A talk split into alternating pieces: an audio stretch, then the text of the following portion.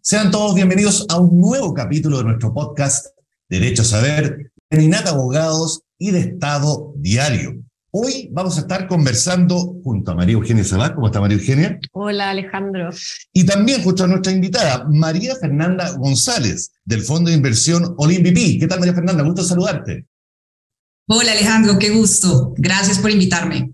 Un placer. María Fernanda nos acompaña desde México y vamos a estar conversando sobre startups. ¿Cómo han ido evolucionando? ¿Qué dificultades han encontrado para encontrar rondas de financiamiento?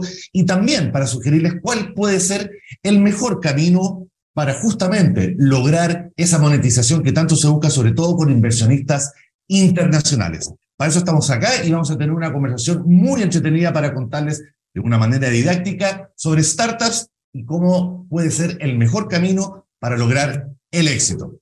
Primero que todo, María Fernanda, cuéntame un poquito de OLMVP. Va, perfecto. Les cuento, OLVP es un fondo latinoamericano que tiene base en México y que ha sido uno de los pioneros en la construcción quizá del ecosistema local, regional de inversión. Nosotros hemos existido desde 2012 y hemos hecho el deployment ya de tres fondos.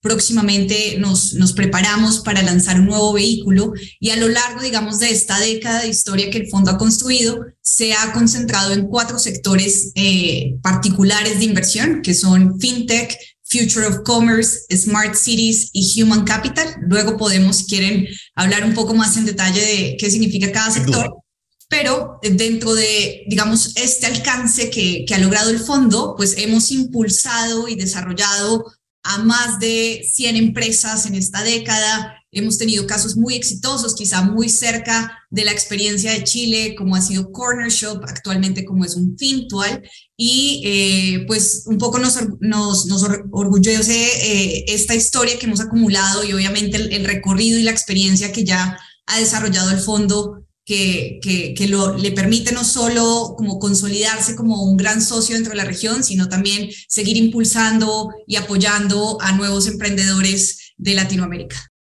Perfecto. Ahora, María Eugenia, para poner un poquito de contexto respecto a lo que son las startups, ¿cuál es el ciclo de vida que tienen actualmente las startups? O más bien, las primeras partes, las primeras capas que tiene una startup al comenzar.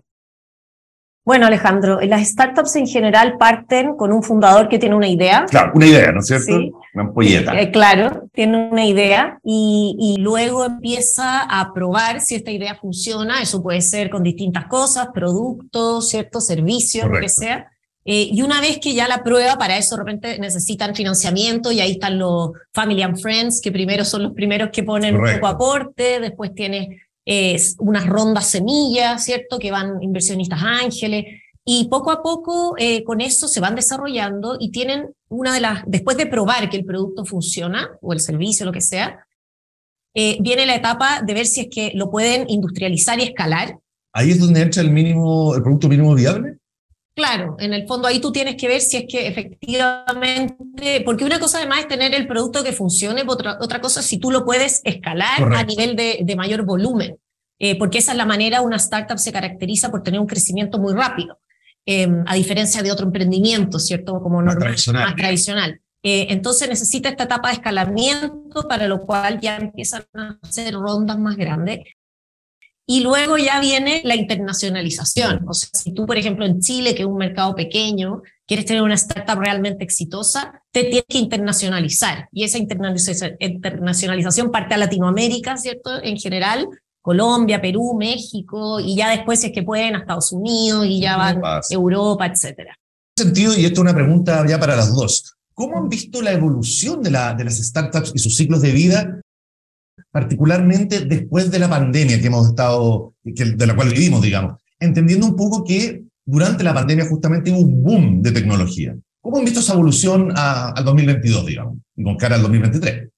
Yo, yo creo que esa es una gran pregunta porque si bien hay un, hay un síntoma como que parecería evidente, que es justo este boom, esta, acelera, esta, esta aceleración que se dio en, en, en, el número de oportunidades y en el número de emprendedores que aparecieron en la región, también yo creo que fue un momento donde confluyeron dos, dos fenómenos adicionales y es, de un lado, pues se hizo evidente dentro, digamos, del, del contexto más general, eh, dentro del contexto macroeconómico e incluso desde las regulaciones locales, que era necesario facilitar y habilitar un ambiente regulatorio que le permitiera a muchas soluciones digitales empezar a funcionar, a operar y a integrarse, digamos, como al, al deber ser de, un país. Y entonces lo que empezamos a ver a partir de la pandemia era que si bien ya existía software, ya existían ideas, ya existían emprendedores que estaban eh, prestando estos servicios, pues faltaba un poco como integrar nuevos actores, sobre todo actores desde el Estado, desde el sector privado más tradicional, que estuvieran dispuestos también a, a apostarle y a desarrollar este tipo de iniciativas. Entonces, yo creo que también con la pandemia pues se dio una oportunidad enorme de traer a la mesa jugadores que todavía no tenían como cierta convicción de por qué, por qué existe una startup, por qué existen ciertas soluciones, por qué solo con tecnología. Y creo que la, la pandemia abrió una oportunidad magnífica justo para traerlos y para poder acercar diferentes actores que, que, permitieran como que el conjunto de oportunidad, talento, regulación, empezar a hacer el ambiente correcto para que, esos, para que esas oportunidades pues se, se potencializaran y que tuvieran la escala que hoy empezamos a ver. Ese como, como un fenómeno. Y el segundo fenómeno sin duda eh, tiene que ver también con un poco el contexto latinoamericano, donde tenemos un poco más de penetración de Internet. Empezamos a tener eh, usuarios que, que, empiezan a tener mucho más conocimiento y habilidad de cómo interactuar con estas herramientas, porque una cosa es tenerlas y otra cosa es saberlas usar. y creo que justo para, para el momento en el que estalló la pandemia, pues ya venía una nueva generación formándose, una generación mucho más eh, educada y un poco más formada permanentemente con el contacto de, soluciones digitales. Y en medio de una crisis como la que a todos nos tocó vivir, pues también aquellos que quizá no habían eh, sido expuestos a, a, utilizar diariamente, ya sea una app, entrar a un website o interactuar quizá cada vez más con, con, con Internet, pues se vieron en la obligación de empezar a aprender y a tener como esa aceptación y esa incorporación en su día a día de herramientas digitales. Así que yo creo que estos dos fenómenos, unido con el talento que ya existía y las soluciones que se estaban gestando, pues fueron una mezcla perfecta para poderlas posicionar, potencializar y obviamente darles mucha visibilidad de lo que pueden hacer, pero sobre todo de lo que viene ya que no, no significa que todo haya quedado solucionado, digamos, solo por el surgimiento de algunas de estas ideas. Ahora, María Eugenia, ¿tú crees que ha aumentado justamente post pandemia el número de startups que están apareciendo? De todas maneras, em, por lo que dice María Fernanda, ¿cierto? De la penetración de Internet y de la tecnología, que la gente se vio obligada un poco en la pandemia a mm. usarla. Entonces, ahí yo creo que se produjo un avance, de un salto de varios años, tal vez, eh, de cómo iba a ser. Em, y eh, también ocurre que, que se han visto los casos de éxito. Entonces, los emprendedores ven a Corner Shop, ven a Notco, ven Betterfly y dicen, oye, esto se puede hacer. Así es. gente que era como yo, que partió como yo, mira dónde ha llegado. Entonces, yo creo que han ido surgiendo cada vez más porque la gente se está atreviendo también más y porque los inversionistas también se atreven. Que es la otra, la, otra, parte, digamos. Porque al final tú puedes tener una idea increíble, pero si no tienes financiamiento para llevarla a cabo, no te sirve. Entonces ahí es donde entra también em, que se han metido eh, family office chileno o incluso empresas tradicionales han empezado también a, hacer venture. Entonces eso es muy interesante. Y los fondos eh, chilenos, pero también internacionales, que también han creído en empresas chilenas. Hay un detalle que mencionaste, María Eugenia, que tiene que ver con que empresas tradicionales se hayan metido a las aguas del venture, eh, digamos, para otorgar, digamos, financiamiento. cuéntanos un poquito respecto a cómo ha sido esa transformación o qué cosas han sido las que han permitido que empresas más tradicionales efectivamente ahora se atrevan a, meterse al, agua del venture? Yo creo que principalmente eh, por la innovación mm. y por el temor de quedarse atrás. Una empresa tradicional es muy difícil moverla eh, cuando hace eh, cosas de innovación, entonces tú tienes áreas tal vez separadas dentro de la empresa que están haciendo innovación, pero finalmente se dan cuenta que tienen que juntarse, consolidar, homogeneizar también la práctica eh, y buscar muchas, la, mayoría de las empresas que hacen eh, corporate venture capital lo hacen para buscar soluciones que les agreguen valor a ellos mismos. No es que una empresa constructora se pone a invertir en alimentos, no. Por altruismo, claro. Claro, no, sino que es para buscar soluciones que ayuden en su negocio. Nuevas líneas de negocio. Nuevas líneas, etcétera. Entonces, eso es lo que, y han visto que si es que no tienen áreas de innovación, se van a quedar atrás. Correcto. Ahora, también me imagino que esto también es parte de eh, toda esta ola, ¿no es cierto?, de nuevas tecnologías que estamos viviendo, desde la llegada al 5G, la inteligencia artificial, machine learning, el metaverso, y también son como nuevos campos que se abren a la hora de innovación. Y eso también debe ser, me imagino, un punto súper eh, fuerte para que eh, personas, sobre todo creativas, se pierdan el miedo, digamos, a generar ideas, ¿no? Sí, total. Y yo creo, y uno un poco también la respuesta con lo que, con lo que nos decía María Eugenia, y es Venture Capital nos ofrece una posibilidad de pensar en activos alternativos de inversión que abren la puerta a tomar más riesgo, pero que también abren la puerta a pensar en los siguientes 10 años de innovación que estamos esperando. Entonces, eh, y, y, con lo que hablabas, Alejandro, pues obviamente cuando se empieza a pensar en ¿Qué estarán pensando los fondos que están invirtiendo sobre conceptos que nadie utiliza? ¿Qué significa cripto? Quizá hay personas que todavía dicen, pero yo en mi día a día no tengo ninguna exposición a estos productos y cómo es que hay dinero quizá eh, transfiriéndose a ideas que todavía no son tangibles para la sociedad. Y, y quizá de aquí es donde viene la oportunidad de, esta, de, de este tipo de activo y es Venture Capital ofrece la posibilidad de con fundamentos y obviamente con criterios claros de investigación de un mercado, entender y apostarle al desarrollo de la tecnología de los siguientes 10, de los siguientes 15 años. Entonces, por eso hoy podemos empezar a hablar de metaverso, por eso hoy podemos empezar a hablar que cripto puede ser real, eh, real, y que puede tener un uso claro y, y responsable para la sociedad. Entonces, eh, si bien asombra y genera quizá mucha curiosidad en, entender esas tendencias de inversión, pues también lo que nos abre la puerta es a poder descifrar un poco qué viene para la sociedad 10 años después, qué tipo de información deberíamos estar ganando, de qué manera ciertos sectores tradicionales pueden empezar a incorporar estas tendencias o estas tecnologías para preparar los cambios que requieran sus procesos productivos, eh, el tipo de servicio que generan, la relación con sus clientes cómo crear eficiencias. Entonces, a mí lo que me parece muy, muy atractivo de, de Venture Capital es justamente la oportunidad de mirar más adelante y de mirar hacia futuro, obviamente atendiendo a unos fundamentos y atendiendo a unas razones lógicas de mercado de por qué se debería eh, dirigir un objetivo a, a, cierto tipo de sectores o tendencias. ¿Puedo hacer una pregunta? ¿qué en una startup, ¿qué aspectos consideran a la hora de evaluar e invertir? Claro. Yo empezaría por reconocer que eh, obviamente la respuesta que les voy a dar atiende mucho a nuestra filosofía como fondo, eh, pero probablemente algunos de estos supuestos puedan ser eh, extrapolados a, a, otros inversionistas.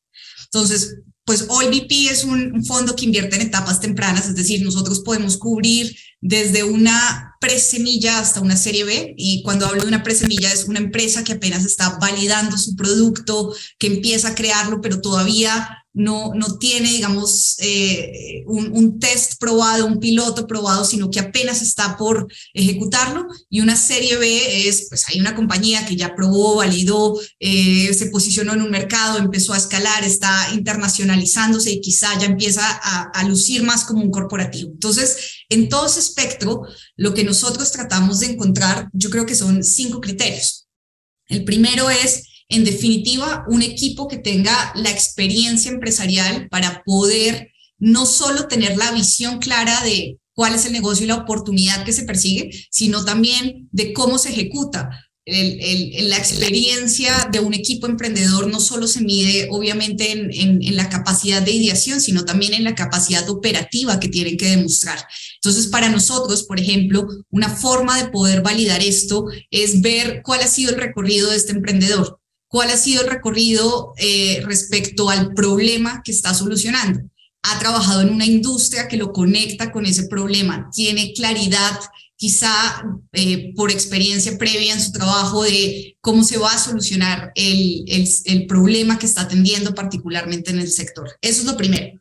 Lo segundo es, nosotros buscamos que el área de oportunidad en la que está trabajando el equipo eh, se encuentre dentro de un mercado lo suficientemente grande. Es decir, no, no apostamos a nichos muy particulares o específicos de, de, un mercado de un país eh, muy particular. Nosotros queremos que los, el, el, tamaño potencial del mercado en donde va a operar el emprendedor sea lo suficientemente grande que le permita seguir como creciendo en mercados, en geografía, en países y como que no tenga una restricción de cómo posicionarse o que tenga que ir quizá a generar fricciones con quizá, mm, no sé, monopolios, oligopolios que solo existen en determinadas industrias. Lo tercero es que lo que esté creando el producto realmente traiga una ventaja y una diferencia clara frente a otras soluciones del mercado. Es decir, que ofrezca algo más eficiente en términos de precio o que ofrezca algo en términos de tecnología que no estamos observando en, en otros jugadores. Es decir, que empiece a crear y a defender gracias a su producto, su, como su aparición en el mercado, a posicionarse como jugador y a crear como estas barreras de entrada que hace que para otros jugadores que quisieran participar sea muy difícil quizá o desarrollar el mismo nivel de tecnología o desarrollar el mismo nivel de eficiencias en términos de precio. Luego, pues obviamente que el, como cuarto criterio, que haya un camino razonable a que esta inversión tenga una salida. así, y esto lo pensamos desde, desde el fondo, y es así como queremos entrar, apoyar y caminar durante casi una década con el equipo emprendedor, para el fondo también existe un deber hacia sus inversionistas y para nosotros tiene que haber una, un camino claro de cuál va a ser la ruta de crecimiento y la oportunidad de salida de esta inversión. Eso significa que nosotros queremos ver oportunidades que sean del interés quizá de, de una IPO o que tengan la posibilidad de ser adquiridas por grupos más grandes o por jugadores importantes dentro del mercado. Eh, y, y, en esa ruta, si hay credibilidad, pues nosotros claramente podremos participar. Mm, y lo último, que, que quizá ya es un poco evidente, es tiene que haber incorporación y uso de herramientas tecnológicas eh, creemos que la tecnología es base para cualquier desarrollo futuro que pueda ser acelerable y pueda ser escalable. Entonces, estos cinco criterios son los que, al menos de, de la mano de OLVP, nos guían a analizar cada oportunidad de inversión que tenemos.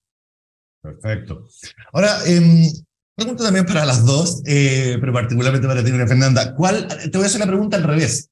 ¿Cuáles son los principales, eh, las principales murallas con las que se encuentran las startups cuando van a, ustedes?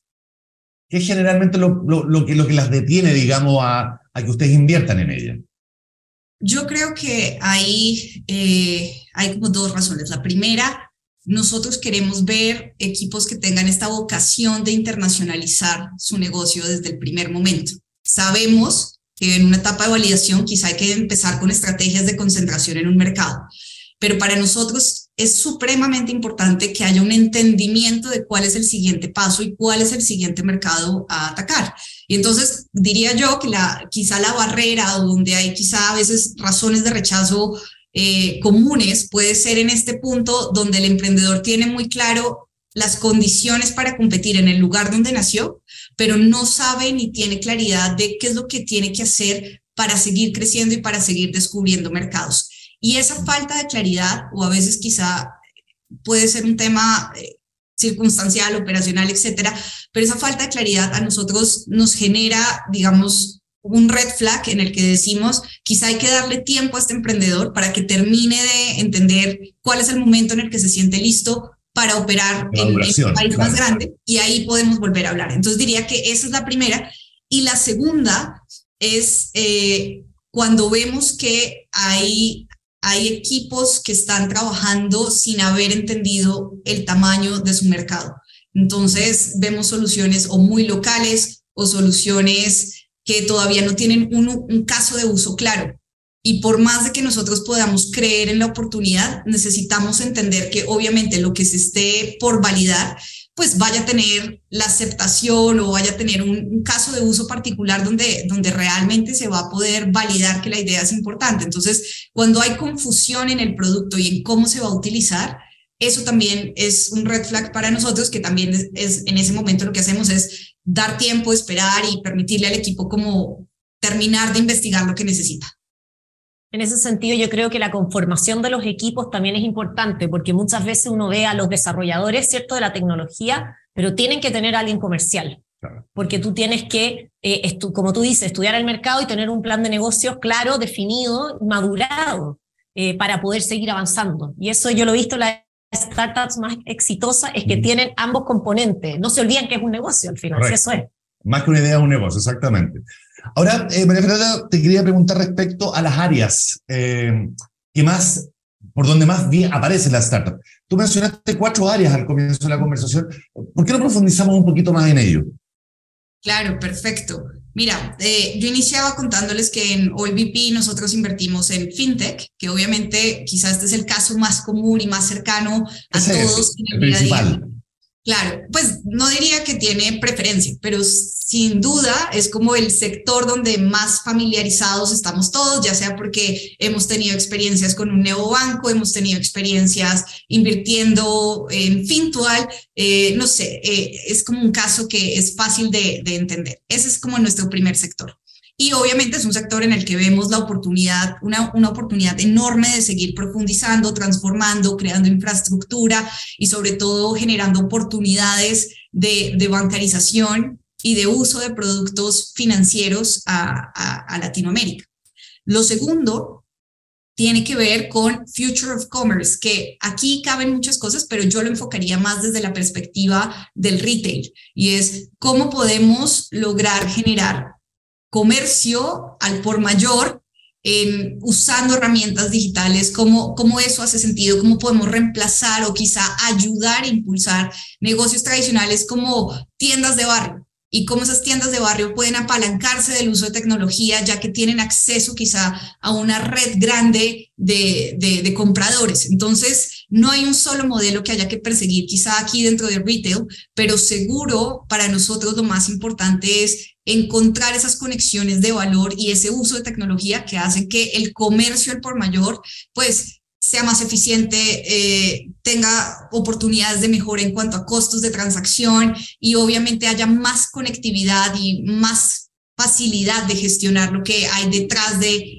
todo el, el, manejo de, de, de, de, estos negocios, sea logística, sea inventarios, sea eh, transporte, etcétera. Hay tantas actividades conexas que uno podría decir en retail, pues no solo saber vender, es también saber organizar lo que hay detrás de, estas oportunidades. Lo tercero es Smart Cities, que para nosotros tiene una connotación, diría yo, más acotada, porque es acá perseguimos oportunidades dentro de PropTech, que es como esta construcción de real estate más tecnología y oportunidades en movilidad y en cambio climático. Esas para nosotros también son como tendencias importantes de, de la región.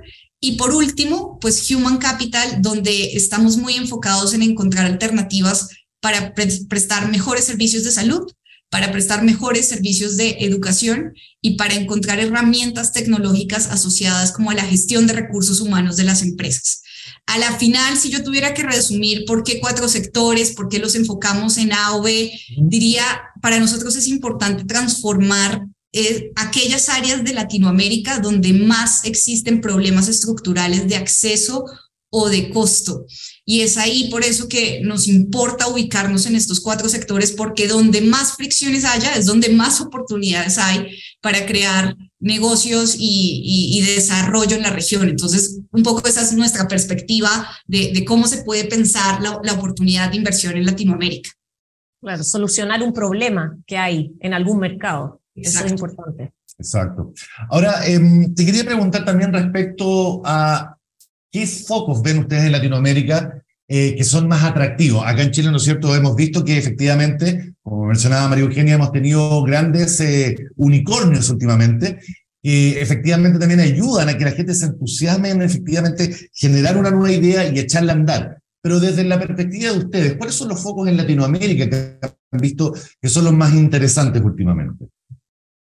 A ver, em, quizá vuelvo a ratificar un, par de cosas que hemos hablado. Lo primero, eh, sin duda, aquellas personas que estén operando por democratizar accesos desde fintech, desde salud, educación, aquellos que estén pensando el problema de cambio climático y el uso de recursos eh, definitivamente allí hay, hay, soluciones. No significa que los demás sectores no sean eh, interesantes, lo que significa es aún todavía no vemos jugadores únicos posicionándose quizá en estas áreas y sería muy, muy interesante y hay una oportunidad infinita para aquellos que están operando y trabajando en alguna de estas especialidades. Entonces, sin duda, eh, el acceso a financiamiento, sin duda el acceso a salud, sin duda el acceso a educación, eh, sin duda aquellos que están trabajando en herramientas para hacer más productivas las empresas, que a veces lo, lo denominan como este Smart Enterprise o que a veces algunos lo denominan simplemente como un software,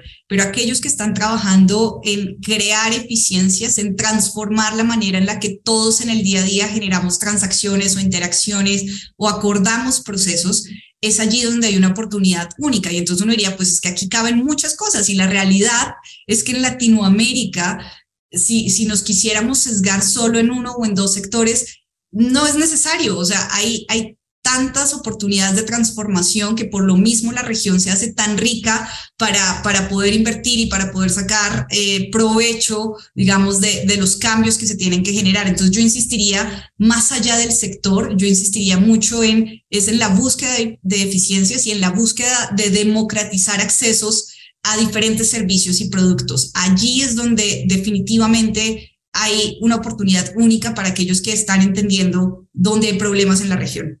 Definitivamente, pero quería apuntar más que nada como a ciertos países que ustedes puedan tener ah. identificados. Muy bien, pues en países, eh, arranco no porque estemos eh, en casa hablando de Chile, pero para nosotros Chile es un gran ejemplo de, de, un país que promueve el ecosistema de emprendimiento. Nosotros hemos tenido grandes casos de éxito y vemos quizá de toda la región que, que los emprendedores chilenos han sido los que están mejor preparados, tienen mejor acceso a, a información, a recursos que les permiten como empezar a iterar, a innovar. Así que Chile es, es uno de esos países y esas regiones que están en nuestra mira, en, en nuestro foco. Diría yo que al lado de Chile también viene quizá un reto que, que va asociado, digamos, como a ese, ecosistema tan próspero y es saber operar luego en, en, condiciones un poco más desafiantes por fuera de un país donde las, las cosas funcionan relativamente bien. Entonces, eh, eso, eso es como una contradicción interesante, pero que hace que el emprendedor chileno, que una vez logra entender su país y empieza un proceso de internacionalización, pues aquellos que tienen esa adaptabilidad y esa flexibilidad para ir entendiendo otras condiciones un poco más caóticas o burocráticas, pues los hacen emprendedores casi que estrella y los hacen tener un expertise único para cualquier fondo que quiera invertir en ellos. Entonces, Chile siempre ha sido un gran caso de éxito para nosotros y conectado a Chile, pues ya tenemos otros dos países que por el tamaño de su población y por las oportunidades de transformación que mencionaba hace un momento, pues también son muy especiales para nosotros, que de un lado está Colombia y del otro lado está México. Entonces, nosotros a la final, entendiendo como estos tres países que, que vemos como oportunidad, movimiento, talento, pues al final lo que vemos es Casi que queremos invitarlos a todos a pasar por la experiencia de México principalmente como siguiente camino de internacionalización, un poco para que entiendan los retos de funcionar en mercados muy grandes con gustos muy diferentes y con condiciones de casi que de personalización de productos y de comunicación únicos que hacen que aquellos que logren validar México puedan seguir una ruta de escala a los países y destinos que necesiten seguir escalando. Entonces, para nosotros, digamos, estos tres puntos en Latinoamérica son claves y creemos que en definitiva hay que seguir teniendo esa ambición de probar no solo que la solución funcionó en donde nació, sino luego en un mercado más grande y luego en un mercado muchísimo más eh, exponencial hasta que el equipo tenga la certeza que tiene la capacidad operativa de volverse global y, obviamente de seguir escalando. Perfecto. Eh, finalmente, ya para ir cerrando la conversación, porque lamentablemente el tiempo nos no está guiando, eh, a, a, las dos les quería pedir, no sé si tienen alguna recomendación, alguna sugerencia para la gente que nos está viendo y que se quiere atrever pero todavía les falta un poquitito, les falta el empuje. ¿Cuál sería de corazón alguna sugerencia que les podrían dar a la gente que lo está viendo para comenzar una startup de manera correcta? Bueno, yo creo que primero ratificar que no hay mejor momento que el actual, a pesar de la incertidumbre, para empezar a trabajar en aquello que, que, que, nos preocupa o aquello que nos eh, genera quizá pasión en definitiva, aconsejaría acompañarse de un buen equipo. De una vez hay convicción en trabajar por una causa, pues lo mejor luego es crear un buen equipo, establecer buenas sociedades. Es a través de estos grandes equipos que se logra generar tracción y movimiento. Entonces, eh, mi, mayor consejo sería eh, tomar acción, pero tomar acción en conjunto y buscar, obviamente, inmediatamente conectar con el ecosistema que ya existe y que está muy dispuesto a apoyar, a dar consejo, a, empezar a dar eh, como acompañamiento y mentoría para que puedan encontrar una ruta y, y empezar a visualizar que no solo es necesario aparecer y crecer, sino que luego también será necesario y viable internacionalizarse y, seguir expandiéndose. Perfecto. ¿alguna sugerencia? Sí, yo creo que una, una sugerencia para los founders que en general están muy enfocados lógicamente a desarrollar eh, esa idea que tienen y convertirla en, en un negocio, eh, que traten de asesorarse bien desde el principio y hacer las cosas bien y ordenadas desde el principio. Eh, a nosotros nos pasa como abogados, también de fondos y de startups, que por el lado de los fondos tú llegas a invertir, haces un due diligence de la empresa y te encuentras con un desorden eh, que hay que ordenarlo y muchas veces pierdes más tiempo ordenando el desorden que hay. Eh, en cambio, si tú partes bien desde el principio, eh, al final vas a tener todo ordenado, una buena contabilidad, un cap table ordenado, vas a tener los planes de stock options ya establecidos, entonces vas a tener mucha claridad eh, para los inversionistas también, y mucha transparencia, y orden. Mucho pasa también con, eh, cuando empiezan a prestarse servicios cruzados, que el founder además eh, le arrienda el lugar donde está instalada la startup. Entonces, todas esas cosas hay que estarlas viendo desde el principio para hacer las cosas bien, porque es mucho más caro al final a ordenar algo que partir bien, desde, partir bien desde un principio. Muchas veces las startups dicen, no, ¿para qué voy a tener abogado y todo? No es que yo sea abogado, pero ¿para qué voy a tener abogado? ¿Para qué voy a tener un buen contador? Bueno, traten de hacer esa inversión y tener desde el principio eh, alguien que, que los asesore bien. Claro, claro que sí. Bien, eh, María Fernanda González del Fondo de Inversión OLIMVP de México, muchas gracias por haber aceptado nuestra invitación eh, para nuestro podcast Derecho a Saber, para tener esta interesantísima conversación respecto a startups, ¿no es cierto? Cómo han evolucionado y cuáles son las mejores sugerencias para seguir adelante. Muchas gracias por haber participado con nosotros. No, a ustedes, qué gusto haber estado aquí. Un placer. María Eugenia, también un placer como siempre de la casa, pero siempre un placer tenerte con nosotros. Y nosotros, por cierto, nos volveremos a encontrar próximamente en un nuevo capítulo del podcast Derecho a Saber. Que estén muy bien y que tengan una excelente jornada. Nos vemos.